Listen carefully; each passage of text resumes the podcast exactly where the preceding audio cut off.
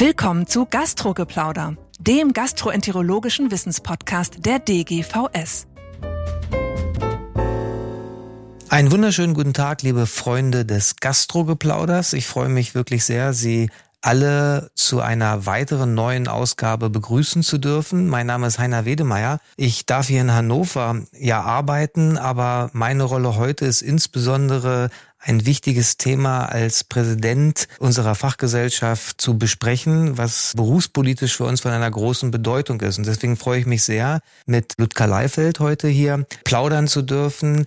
Er ist im Nebenberuf Direktor der dritten medizinischen Klinik am Bernwarts Krankenhaus in Hildesheim, aber wo wir natürlich als DGVS extrem dankbar ist, dass er sich seit vielen Jahren um unsere Qualitätskommission kümmert und da viel Zeit und Mühen für die DGVS investiert. Ludger, erstmal vielen Dank, dass du heute hier bist. Heiner, gerne gekommen. Es ist ja nicht weit von Hildesheim und freue mich, dich mal wieder jetzt auch bei dieser Gelegenheit zu sehen. Der Aufhänger ist ja ein ganz aktuelles Paper, was wir gleich besprechen werden, was in der Zeitschrift für Gastroenterologie seit einigen Wochen online ist und was sich mit den ja, sektorenübergreifenden endoskopischen Leistungen beschäftigt und welche Voraussetzungen eigentlich erfüllt sein sollten. Ein berufspolitisch, strukturpolitisch extrem, finde ich, wichtiges Paper, da gehen wir gleich drauf ein.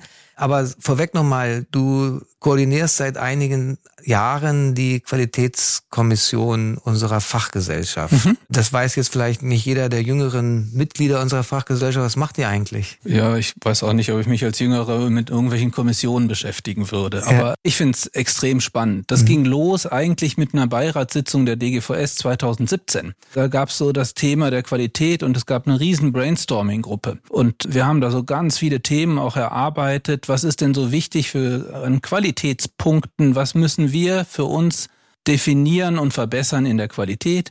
Und aus dieser Beiratssitzung heraus ist letztendlich dann die Kommission entstanden und ich bin immer noch Herr Frank Lammert extrem dankbar, dass er mich damals gebeten hatte, das so zusammenzuführen. Und es waren immer so eine Gruppe von zwischen acht bis zehn sehr interessierten, sehr schlauen Köpfen, die seitdem uns immer wieder zusammentreffen zu ganz verschiedenen Themen, die wir da halt eben mhm. durchgehen. Eins davon, und das hat uns extrem beschäftigt, ist jetzt die Ambulantisierung aber eben auch ganz viele andere Themen, wie der Versuch, ein, ein Bauchzentrum beispielsweise aufzubauen, zusammen mit den chirurgischen Kollegen. Da ist auch noch ein bisschen Arbeit dran, dass wir das hoffentlich auch schaffen.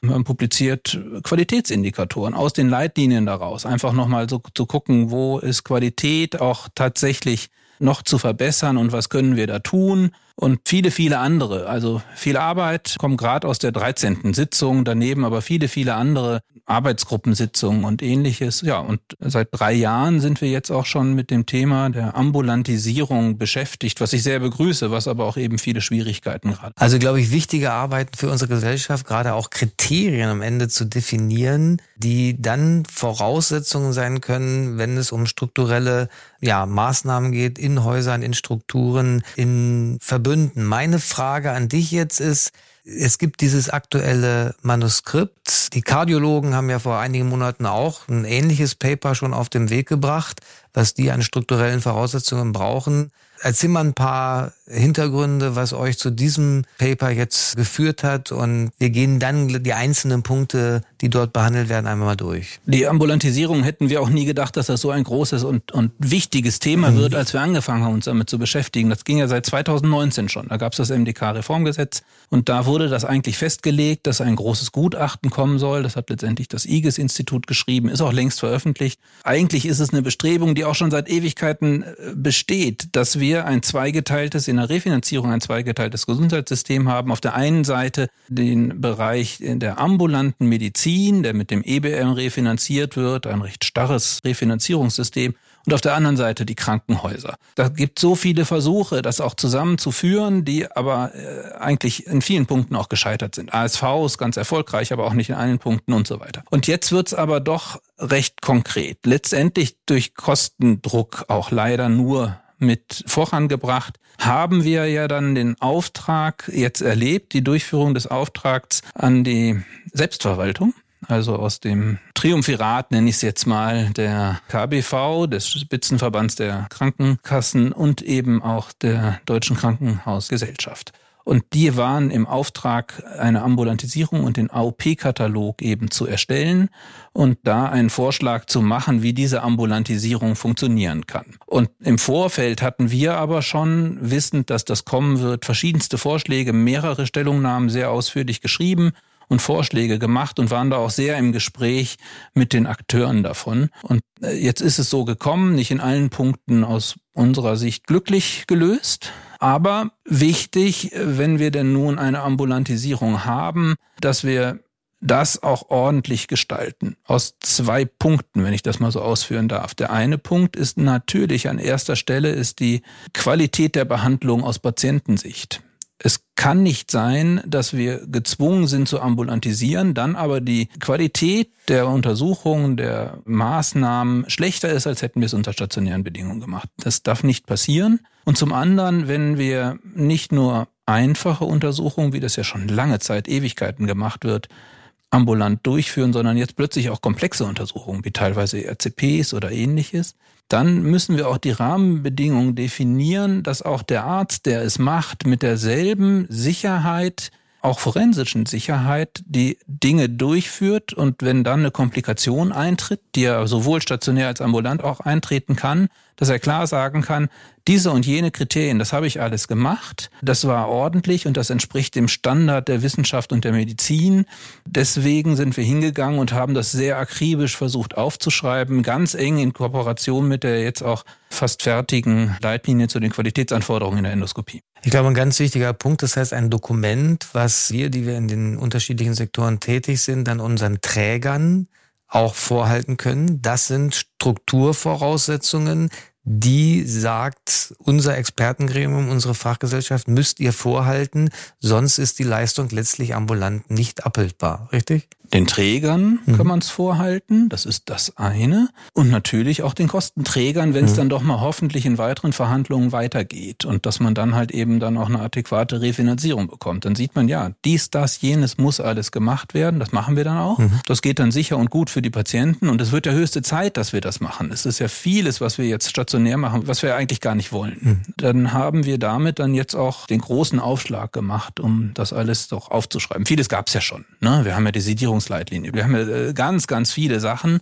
aber so in dieser komprimierten Form das zusammenzutragen, ich glaube, das war jetzt einfach der Auftrag, den wir hatten. Was steht denn jetzt drin? Also ihr habt euch ja mit verschiedenen Themen beschäftigt. Also erstmal natürlich mit den Faktoren, die eine Komplexität einer Leistung erbringen? Gibt es da irgendwelche Besonderheiten? Das eine ist ja Patient, das andere sind prozedurale Faktoren, die dort entsprechend aufgelistet äh, sind. Gibt es ja besondere Punkte, die besonders wichtig sind, die man nochmal hervorheben sollte? Na, zunächst einmal äh, steht eben auch drin, dass es nicht so einfach ist, das zu entscheiden, mhm. Sondern dass es ganz, ganz viele Punkte gibt, die zu besprechen sind, wenn wir einen Patienten plötzlich ambulant machen, wo wir alle bisher dachten, das muss man stationär machen. Mhm. Wir reden nicht davon, eine einfache, in Anführungsstrichen, das ist ja kompliziert genug, eine Darmspiegelung mhm. zu machen, mhm. aber eine diagnostische Koloskopie, die wird ja schon mit einem super Qualitätsstandard ambulant dreieinhalb Millionen Mal im Jahr in Deutschland durchgeführt. Darüber reden wir nicht. Wir reden jetzt davon, die komplexen Dinge zu machen, wie eine ERCP, die auch vielleicht mit einer Steinextraktion oder ähnlichen einhergeht. Und dann ist ja das große Thema, wir werden auch weiterhin Komplikationen haben. Das, es gibt unvermeidliche Komplikationen. Aber bei welchen Patienten ist es möglich, mit welchem Sicherheitsintervall zum Beispiel, wie lange muss nachbeobachtet werden? Was müssen wir im Rahmen der Nachbeobachtung machen? Das auch Angucken des Patienten, auch ein Einverständnis des Patienten zu haben. Wir wollen ja eigentlich eine gemeinsame Entscheidung, eine, eine Shared Decision haben mit mhm. dem Patienten. Der soll einverstanden sein. Ja, das machen wir jetzt unter ambulanten Bedingungen und nicht völlig überfordert sein damit. Der muss verstehen, was er tut und sich im Zweifel melden können. Das ist jetzt, glaube ich, erstmal eine Grundvoraussetzung, die auch geschaffen werden muss. Und das müssen wir jetzt alles dokumentieren, begründen und setzen uns natürlich einem Risiko aus, dass es über den MD möglicherweise dann gar nicht anerkannt wird, was wir dort besprechen. Das ist von daher eher ein ungünstiges System. Das ist alles debattiert und ausführlich aufgeschrieben. Hm. Ja, was steht noch drin? Du wolltest jetzt die Inhalte. Ähm, Aber vergesst ja. die einzelnen Untersuchungen. Ihr habt ja dann für ja. jede einzelne Untersuchung ja euch Gedanken gemacht, wie lange muss ich den nachbeobachten? Ist das überhaupt Richtig. ambulant durchführbar? Richtig. Habt ihr euch da viel gestritten? Also jetzt, jetzt fange ich damit an, erstmal Überwachungszeit nach entsprechenden Eingriffen. Warum eine Stunde? Warum vier Stunden? Warum sechs Stunden? Es ist ja nicht alles Evidenz belegt in allen Schritten. Na, wenn man ins Detail reinguckt, ist es das nicht immer alles. Mhm. Natürlich nicht. Mhm. Jetzt nehmen wir mal das, das prominenteste Beispiel ist ja die RCP. Mhm. Die RCP ist in Deutschland bislang ganz, ganz, ganz überwiegend stationär durchgeführt mhm. worden. Aber wir alle wissen, gerade in der USA, aber auch in vielen anderen Ländern, ist es möglich, die RCP auch ambulant durchzuführen. Zum einen braucht es dafür ein System einer ambulanten auch Kontrolle dieser Patienten, was hier gar nicht im selben Maße aufgebaut ist. Das muss man mhm. jetzt auch sagen. Wir haben jetzt keine ausgebildeten Fachschwestern, Pfleger, ähnliches, die dann mal zum Patienten fahren oder gucken oder so mhm. etwas und ein Hausarzt kennt es oft nicht immer. Mhm. Und zum anderen, wenn man wirklich mal in die Literatur reingeht und mal die Einzelstudien sich anguckt, die es zu diesen Themen gibt, jetzt waren wir bei der ERCP, dann ist es plötzlich doch viel heterogener, als man sich das so vorstellt. Es wird bei weitem nicht jede ERCP dort ambulant durchgeführt. Und es gibt in den Papern hochgradig unterschiedliche Maßstäbe, was sie nun ambulant und was sie stationär durchführen. Und wenn man dann noch mal ein bisschen weiter guckt, sind da noch plötzlich die Komplikationsraten, die dann so beschrieben werden, auf einmal ganz, ganz unterschiedlich. Hm. Wer zu viel ambulant durchführt, hat möglicherweise eben doch auch mehr Komplikationen. Und wir haben sehr versucht, ein sehr vernünftiges Maß zu finden. Nicht zu allem gibt Studien, aber es war natürlich intensive Diskussionen, auch intensive Diskussionen mit den Koordinatoren der Leitlinie, der Qualitätsanforderungen der Endoskopie. Mhm. Auch da ist es jetzt noch in der Endabstimmung. Und ähm, wir haben schon das, was an Evidenz da ist, alles auch zusammengefasst. Das haben wir schon gemacht. Es gibt ja dann ERCP, ja. hast du angesprochen. Also ich kann jetzt ja einen Stein holen und den Patienten dann nach sechs Stunden nach Hause schicken. Macht ihr das schon? Ist das Praxis? Wir haben uns zum Beispiel geeinigt zu sagen, dass wir Probleme damit haben, die Erst-ERCP mit Papillotomie eines ikterischen Patienten beispielsweise mit dem Stein ambulant durchzuführen. Ja. Da sehen wir zu viele Komplikationsmöglichkeiten. Mhm. Natürlich kann man das machen. Wir alle wissen, wir haben Komplikationsraten von so um die sieben, acht Prozent bei der ERCP. Aber das ist ja auch schon über die Gesamt-ERCPs aller Eingriffe. Die ist natürlich höher, wenn wir so einen Eingriff mit einer Papillotomie machen und einen Stein rausholen und ähnliches und haben hier eine Nachbeobachtungszeit über eine Nacht. Mhm. Da haben wir 16 mhm. bis 24 Stunden geschrieben für eine Erst-RCP mit Papillotomie als mhm. Beispiel. Mhm. Wir haben aber alle keine Probleme damit gehabt, bei einem recht fitten Patienten einen Stentwechsel beispielsweise. Mhm. Er ist schon papillotomiert. Bei uns im Zentrum haben wir viele Patienten, die doch regelmäßig wiederkommen mit beispielsweise mit vielen Steinen und mhm. dann auch einen Stentwechsel bekommen. Das ist eine ganz andere Situation und das kann man sehr wohl auch ambulant durchführen. Hm. Und da gibt's viele Beispiele dieser Art, aber gerade die RCP, das ist jetzt ein sehr schönes Beispiel, wo man das sehr differenziert sehen muss und das tut der AOP-Katalog ja nicht, das muss man sagen. Hm.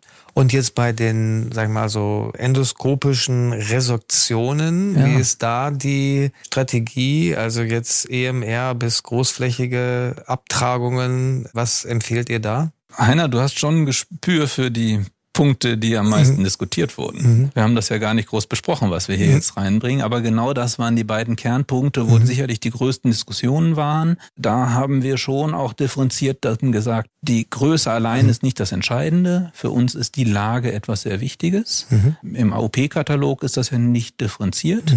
Wir sagen aber sehr wohl, dass ein beispielsweise, wenn wir im Kolon sind, dass wir eine Zirkum-EMR eben nicht ambulant empfehlen sondern da eine Beobachtung bis zum nächsten Tag haben. Mhm. Wir nennen das jetzt eine Nachbeobachtung nicht unbedingt stationär. Da gibt es ja ganz verschiedene Modelle, wie man das vielleicht mhm. machen könnte. Bisher mhm. geht's nur sozusagen stationär, aber man kann sich mhm. vieles anderes auch vorstellen, eine Nachbeobachtung bis zum nächsten Tag mhm. hinzubekommen. Wir sagen das ebenfalls beispielsweise für eine EMR im Duodenum. Wir sagen es ebenfalls für eine EMR im Ösophagus, dass mhm. das eben Risiko Lokalisationen sind, wo die Anzahl sekundärer Perforationen relativ hoch sein könnte, wo auch Nachblutungen hoch sind und wo wir eben vermeiden möchten, dass eine hohe Anzahl an Komplikationen zu Hause erlitten wird und die dann mhm. wieder reinkommen müssen. Und wenn wir jetzt die verschiedenen Resektionsverfahren uns angucken, wäre beispielsweise eine endoskopische Submucosa-Dissektion ein Verfahren, wo wir keine ambulante Durchführung empfehlen. Dasselbe gilt für die endoskopische Vollwandresektion. Mhm. Das können wir auch mittlerweile machen. Auch da würden wir keine ambulante Durchführung empfehlen.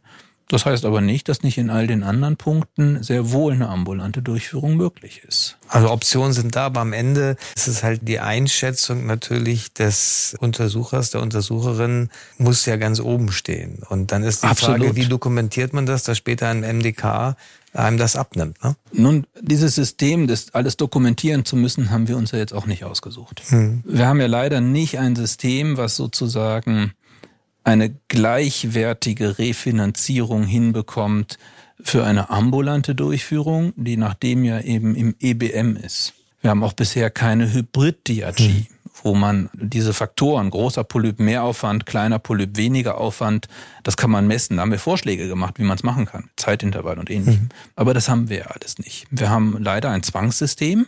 Wir müssen dokumentieren, wenn wir jemanden stationär untersuchen und es wird nicht ein gleich refinanziertes System aufgebaut. Das bedauern wir und wir sind jetzt gezwungen zu sehr viel Dokumentationsaufwand. Also wir haben leider jetzt ein System mit hohem administrativem Aufwand, was wir eigentlich vermeiden wollten. Hm. Das werden wir, glaube ich, wahrscheinlich auch noch in zehn Jahren diskutieren, dieses Thema. Jetzt haben wir ein System, wo ihr jetzt ein paar Grundlagen geschaffen habt, an dem man sich orientieren kann.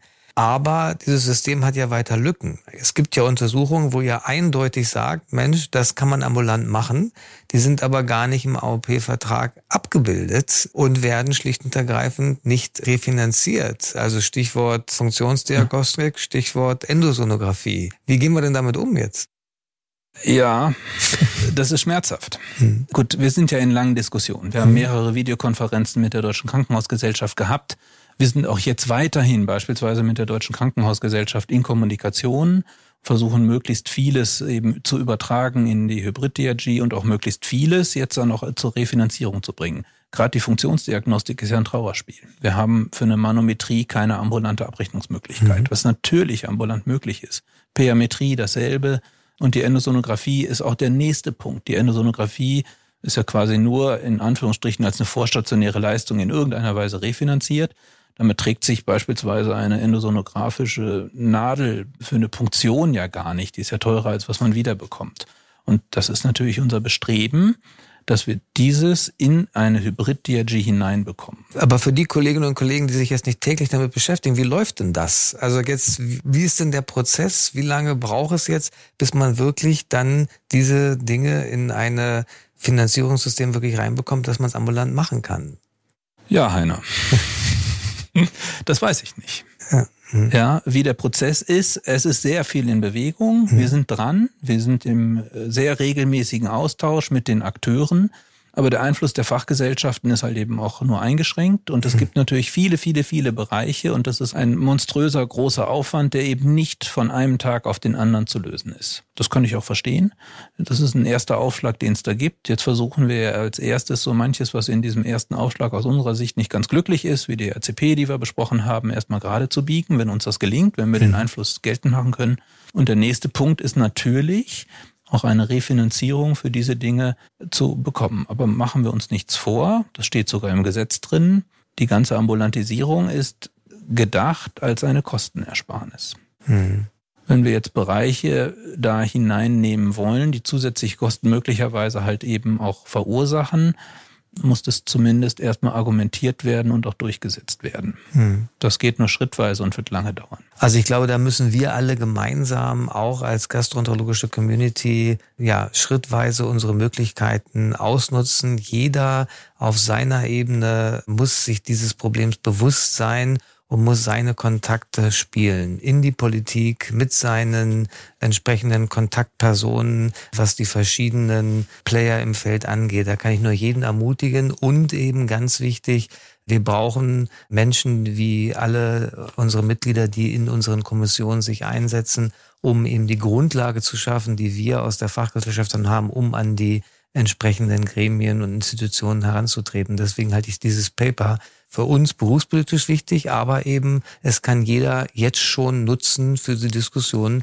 mit seinem lokalen Träger vor Ort. Das ist einfach das, was man ein Minimum braucht, um sicher qualitätsorientiert unsere gastroenterologischen Leistungen anzubieten. Absolut. Und das nehmen wir nochmal als letztes dieses Beispiel der RCP. Es ist eben nicht so, dass wir ihn direkt nach der Untersuchung nach Hause schicken, sondern wir schreiben schon, dass er danach vier bis sechs Stunden im Krankenhaus oder in der Einrichtung, die es durchführt, mhm. es muss ja dann nicht das Krankenhaus sein, zu beobachten ist um die Akutkomplikationen, beispielsweise die Bauchschmerzen, die dann hindeuten auf eine Post-RCP-Pankreatitis. Und dann muss auch die Möglichkeit geschaffen sein, dass, wenn wir so etwas durchführen, ihn dann auch unmittelbar eben auch eine längere Überwachungszeit eben durchzuführen, ihn also stationär in aller Regel dann aufzunehmen. Denn wenn er dann Bauchschmerzen hat, kann das eine beginnende Pankreatitis sein. Hm. Und das heißt auch, wir brauchen Räumlichkeiten, wo das ermöglicht wird, hm. wo diese Patienten dann halt eben diese Zeit auch eben verbringen und auch die Kapazität, sie einen, einen gewissen Anteil davon dann eben auch noch länger zu überwachen. Und das muss man durchkalkulieren, planen und eben auch entsprechend dann bereitstellen. Ich glaube, jetzt wird es ganz wichtig. Es sind ja spannende Zeiten. Die Viszeralmedizin steht bevor. Wir treffen uns alle in Hamburg, wo auch diese Themen breit diskutiert werden auf dem Kongress. Wir müssen jetzt unsere Erfahrungen teilen, auch unsere Erfahrungen mit dem MDK. Es sind ja spannende Zeiten.